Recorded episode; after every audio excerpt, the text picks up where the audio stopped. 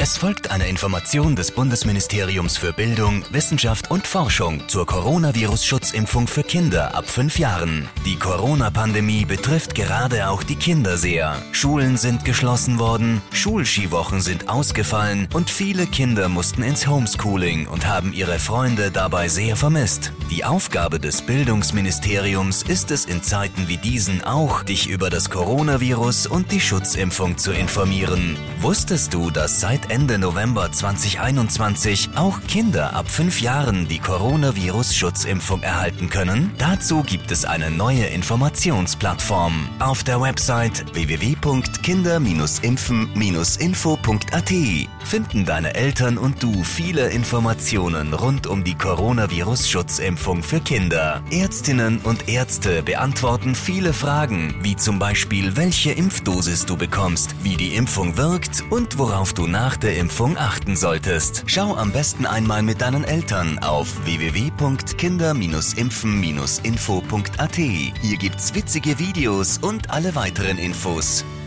Das war eine entgeltliche Einschaltung des Bundesministeriums für Bildung, Wissenschaft und Forschung.